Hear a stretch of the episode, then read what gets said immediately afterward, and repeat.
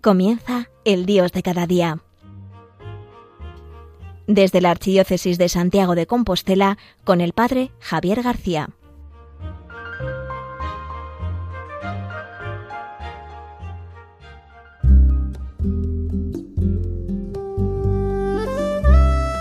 Estamos ya con el sol del verano en este mes de julio y es un, mes, es un mes en el cual muchos de vosotros estáis disfrutando de las ansiadas vacaciones.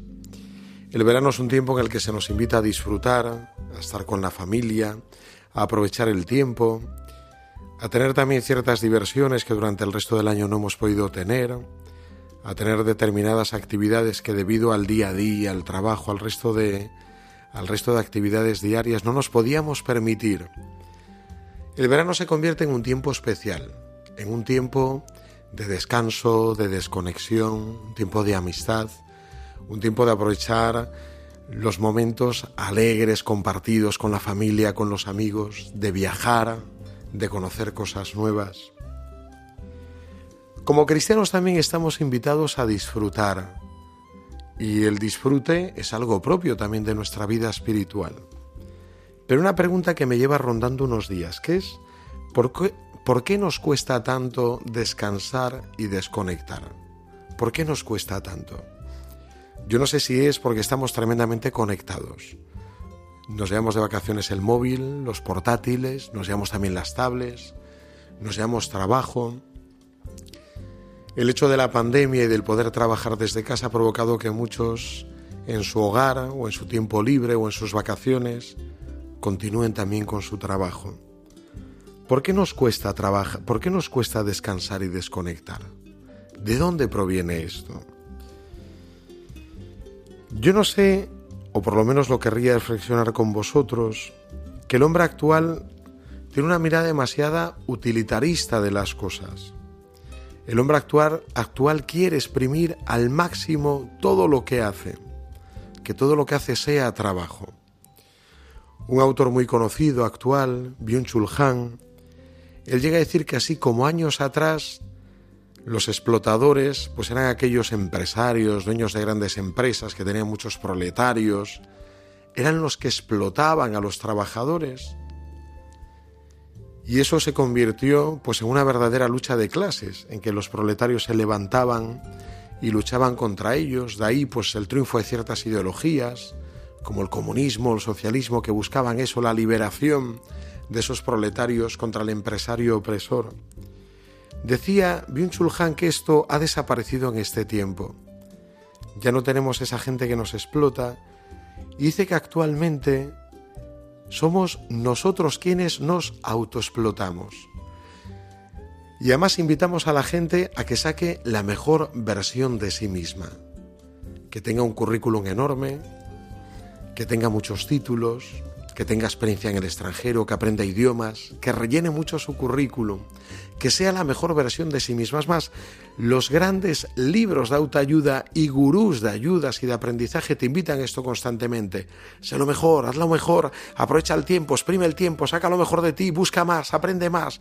Y constantemente nos vamos exigiendo a nosotros, hasta el punto que los explotadores ya no se encuentran fuera sino que están dentro. Nosotros nos explotamos a nosotros mismos para sacar la mejor versión.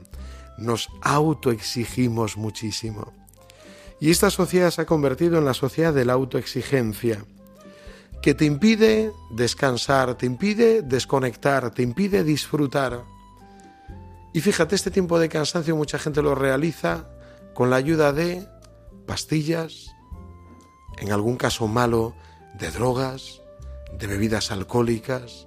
La diversión se convierte en un momento de desconectar y necesitamos sustancias de todo tipo, alcohólicas, opiáceas, que te ayuden a que el cerebro descanse y desconecte. Nos hemos convertido en la sociedad de lo utilitario y todo puede llegar a tener el peligro de convertirse en trabajo, todo es trabajo, todo lo que hacemos. Ya no diferenciamos la parte que tiene la casa de descanso, de familia, de vínculos con el trabajo, porque nos hemos llevado el trabajo a casa. Pero también las vacaciones, que era momento de desconectar, seguimos trabajando. ¿Por qué nos cuesta tanto descansar y desconectar? Esto influye mucho en nuestra vida espiritual. Y ahora lo explicaremos. Vamos a escuchar este canto en el que decimos, he venido para que viváis y viváis en abundancia. Este es el deseo de Jesús, que viváis. Vamos a escucharlo y vamos a pedirle a Jesús que nos ayude a que esta invitación resuene con fuerza en nuestro corazón. El azul del cielo, el verde de las aguas, el rostro de los niños y el sol, las flores del campo, las gotas de rocío, del viento, el mar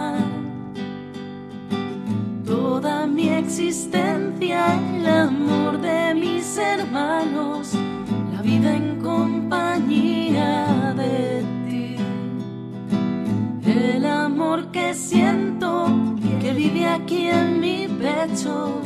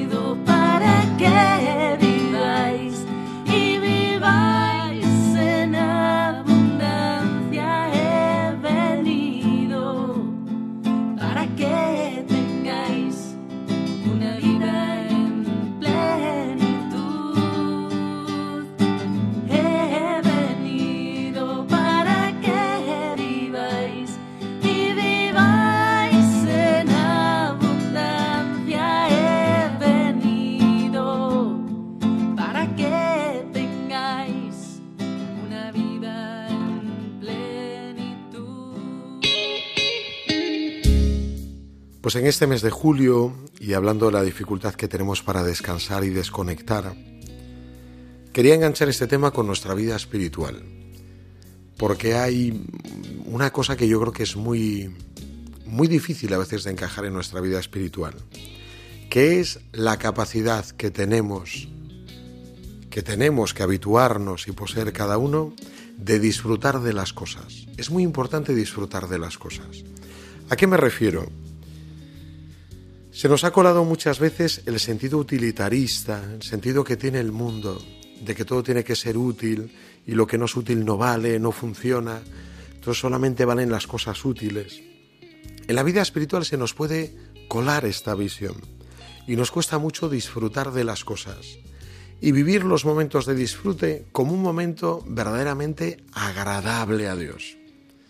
Y el disfrute como algo verdaderamente, repito, agradable a Dios. ¿A qué me refiero con esto? Pues mira, para entenderlo bien, te quería poner el ejemplo de distintas corrientes de vida espiritual que lo han vivido de una forma negativa. Es más, que lo han llegado yo creo que a eliminar de su vivencia y de su trato con Dios. Allá en Francia, hace unos, unos siglos, afectó con muchísima fuerza esa corriente jansenista, que tenía su máxima expresión en el monasterio de Port Royal, de la que llegó a ser abadesa ni más ni menos que la hermana de Pascal, el pensador, el filósofo. Bueno, esta corriente jansenista tenía una visión demasiado negativa y peyorativa de la vida espiritual. Había demasiadas cosas malas, no se podía disfrutar de las cosas. Las hermanas mismo, cuando las formaban en el noviciado, les enseñaban casi que sonreír era algo negativo, que tenían que tener bajada la mirada, que tenían que tener una mirada seria, que las cosas de Dios eran como muy serias, ¿no? Yo llegaría a decir, perdón por la expresión, que había que vivir como constantemente con el culo apretado. O sea, era horroroso esa situación, ¿no? Y nosotros sin querer muchas veces manifestamos o muchas veces transmitimos, aunque no lo enseñemos de palabra, que las cosas de Dios tienen que ser así, tremendamente serias. Y que Dios solo acepta el trabajo bien ofrecido, que acepta una vida ofrecida, que a Dios le es agradable cuando aceptamos y abrazamos nuestro sufrimiento. Y muchas veces no transmitimos que a Dios le encanta el que sepamos disfrutar de la vida y de las cosas, que nuestra vida sea un disfrute y un goce, que a Dios lo podemos servir en los momentos de estudio y de trabajo y al mismo tiempo también lo podemos servir cuando estamos tomando una Coca-Cola con amigos. Que a Dios lo podemos servir cuando ofrecemos aquellas aflicciones o contradicciones o pequeños sufrimientos y que al mismo tiempo también a Dios le encanta que lo alabemos cuando nos vamos de caminata o a hacer el camino de Santiago o a bañar en la playa o aprendemos a hacer surf o a tantas cosas. Tenemos que saber disfrutar de las cosas. Me gustó mucho leyendo un libro, Roma Dulce Hogar, como Scott Hahn, este hombre que no era católico cuando se convirtió al catolicismo y se pasó a la Iglesia Católica, él se hizo todo un planteamiento de retiro para esos días previos a su ingreso en la Iglesia Católica. Y hablándolo con su director espiritual le planteó y le dijo, bueno, he pensado que estos días previos, el sábado, previo al domingo, el domingo que iba a ser el día que él iba a ingresar ya en la Iglesia Católica, le dijo, pues hacer un día de retiro, de ayuno, de leer la palabra de Dios, un día de oración, un día, y él había pensado más, me iré a tal monasterio, allí lo viviré de esta manera, y todo el día ayunaré, y todo el día haré, y lo viviré así muy cerca de Dios. Su director espiritual, este sacerdote norteamericano, lo escuchó, le agradó esta propuesta y le dijo, Scott, yo creo que a Dios le agrada más que este día, que va a ser un día tan importante, lo dediques a tu mujer y a tus hijos. Preparar un picnic, iros al campo, comer juntos, pasar la tarde juntos, alabad a Dios, disfrutar mucho, escucharos mutuamente, daros mucho cariño que sea un día agradable con toda tu familia. Haz partícipe a tu familia de este paso que vas a dar. Su familia que estaba empezando a comprender lo que eso significaba, sobre todo su mujer que daría también el paso próximamente. Y esta fue la invitación que le hizo su director espiritual. Me gustó muchísimo la dimensión que le dio, porque le llamaba a disfrutar este momento porque para Dios era tan agradable vivir el día ayunando y preparándose interiormente como disfrutarlo con su familia.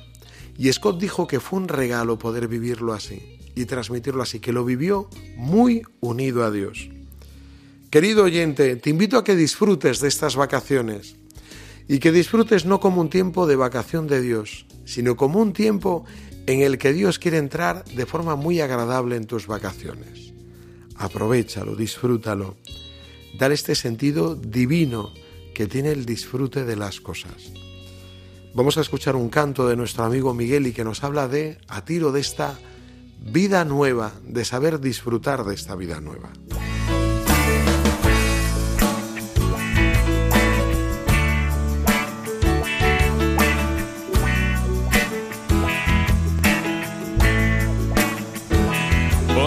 A tiro de la vida nueva. Es como extender nuestros brazos al sol, convertir el alma en una orilla abierta hacia un horizonte en el que alguien sufrió, donde los que importan llegan a la playa en una patera con un desamor llorando a un mal bicho que mata su sangre, paseando sin nadie que les escuchó, marcadas por golpes, vestidos de besos, rompiendo sus sueños contra una prisión. Ponernos a tiro de la vida nueva, ponernos a tiro de la vida nueva. Según me coloco, me encuentro a la gente o no veo ni a Dios. Ponernos a tiro de la vida nueva, ponernos a tiro de la vida nueva, abrir horizontes, vivir los suburbios, dar tiempo al amor. Tiro de la vida nueva, tiro de la vida nueva, a tiro de la vida nueva. Tiro de la vida nueva, tiro de la vida nueva, tiro de la vida nueva. Ponernos a tiro de la vida nueva, poniendo la carne toda en el asador. Que lucho, que canto, que vivo, que anhelo. Rompemos banderas, el frío y la pasión. Arriesgar la vida por la creación buena, viviendo los golpes del mar del adiós. Cambiando por arte el dolor y la ruina. Abriendo una casa repleta de sol, marcadas por golpes, vestidos de besos. Barremos lo injusto, dulce insurrección. Ponernos a tiro de nueva, ponernos a tiro de la vida nueva. Según me coloco, me encuentro a la gente o no veo ni a Dios. Ponernos a tiro de la vida nueva, ponernos a tiro de la vida nueva. Abrir horizontes, vivir los suburbios, dar tiempo al amor. A tiro de la vida nueva, a, a tiro de la vida nueva, tiro de la vida nueva. A tiro de la vida nueva, tiro de la vida nueva, tiro de la vida nueva. Ponernos a tiro de la vida nueva, ponernos a tiro de la vida nueva. Si miro a los ojos descubro una historia para mi corazón. Ponernos a tiro de la vida nueva, ponernos a tiro de la vida nueva. Buscar algo oculto, dejar mis asuntos y ofrecer calor. Según me coloco, me encuentro a la gente o no veo ni a Dios.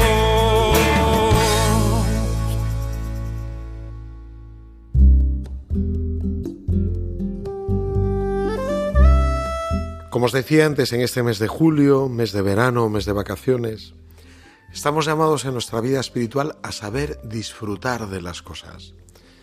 Tenemos que saber disfrutar de ellos. Esto es maravilloso, porque nuestra fe no se trata solamente de vivir ciertos momentos de nuestro día dedicados a Dios, sino que todo lo que vivimos lo vivimos muy unidos a Él, hasta nuestro momento de vacaciones, de goce, de disfrutes.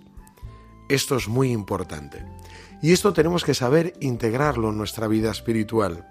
A veces tenemos una imagen demasiado dolorista de nuestra vida de fe.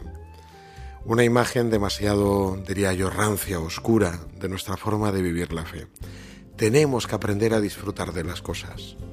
Un día recuerdo como yendo a comer con un compañero sacerdote en el bar, eh, el camarero que nos servía, muy simpático, él llegó un momento en que nos dijo, Padres, voy a pecar un poco. Eh, ¿Qué les parece? ¿Les traigo un poco de albariño? Aquí en Galicia se suele beber bastante albariño. Y ribeiro y otros vinos, muy ricos por ciertos. Y entonces eh, yo, que me sentía así un poco increpado, le dije, mira, eh, bebiendo vino no pecamos. O sea, nosotros trabajamos todos los días con vino. O sea, bebemos vino en nuestro trabajo. Cada vez que celebramos la Eucaristía lo celebramos con vino. El vino no es algo malo, no es algo pecaminoso. El disfrutar de las cosas no es pecado, sino que tenemos que aprender a disfrutar de las cosas. ¿Cuántas veces gente que abandona la fe o que se rompe en su seguimiento de Jesús en su vida espiritual es porque las exigencias son tan altas que no les enseñan a disfrutar de las cosas buenas? Y todo se convierte en exigencia, exigencia, exigencia. Tenemos que aprender a disfrutar. Y a disfrutar como Dios quiere que disfrutemos, descubriendo lo bueno y lo bello que tienen las cosas. Me encanta cómo esto se manifiesta también en la vida de los santos. San Juan Bosco, en el oratorio allí en Baldoco, donde acogía a los niños de la calle que se habían ido a Turín de distintos pueblos, se habían ido a trabajar en ese tiempo de revolución industrial, donde aparecía esa clase obrera, proletaria. San Juan Bosco cuando ya funda el oratorio de Baldoco para acoger a los niños no era un oratorio de rezar, sino que era un oratorio donde ellos vivían, se formaban, jugaban y también rezaban y se acercaban a Jesús. Pues aquel oratorio de Baldoco llegó un chico muy especial, Domingo Sabio. Domingo enseguida empezó a destacar porque hacía muchísimas cosas por las demás, por los demás, y escuchaba con muchísima atención las enseñanzas de, de este gran santo, de Don Bosco, de San Juan Bosco. Y un día San Juan Bosco, al darse cuenta que Domingo Sabio, pues se empezaba a ver afectado, sobre todo su salud, porque hacía muchos ayunos, lo que tenía lo daba a los demás, vivía con tanta generosidad. Un día le advirtió, le hizo una advertencia preciosa. Le dijo a Domingo Sabio, Domingo, aquí la santidad consiste en estar siempre muy alegres. La santidad consiste en estar siempre muy alegres. Nosotros a veces hemos basado la santidad en hacer grandes cosas, grandes ayunos, grandes limosnas, gran generosidad. Y no hemos puesto el acento en el estar siempre alegres, en saber disfrutar de las cosas. Tienen que ir muy unidas. Pero este acento es muy importante, el saber disfrutar, el vivir todo con alegría, todo en el gozo de Dios, en el gozo del Espíritu Santo. Me impresionaba también cuando contaban que Juan Pablo II disfrutaba muchísimo de las escapadas a la montaña. Y como en alguna ocasión cuenta el cardenal Divitz, que le acompañaba a su secretario, como en algún momento hasta lo llegaron a reconocer, lo que disfrutaban en la montaña, esquiando en aquella altura, cómo disfrutaba de ver la creación de Dios, de disfrutar de ello, de lanzar a esa gran velocidad, monte abajo, montaña abajo. Tenemos que aprender a disfrutar de las cosas. Y en estos días, querido amigo, es muy importante que disfrutes con Dios de todas las cosas. Si estás de vacaciones en la playa, o estás de vacaciones con tu familia, o te has ido a la montaña, o te has tenido que quedar en casa pero todas las tardes vas a la piscina, o estás de viaje, o te encuentras en el extranjero escuchando Radio María a través de nuestros podcasts.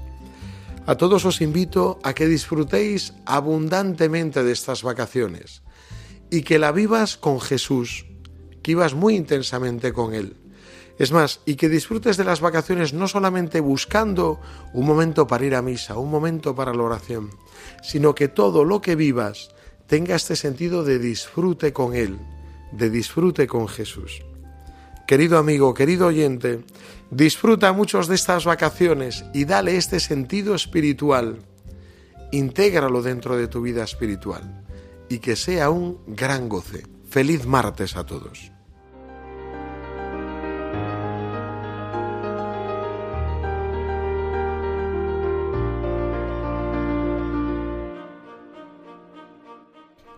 Han escuchado El Dios de cada día desde la Archidiócesis de Santiago de Compostela con el Padre Javier García.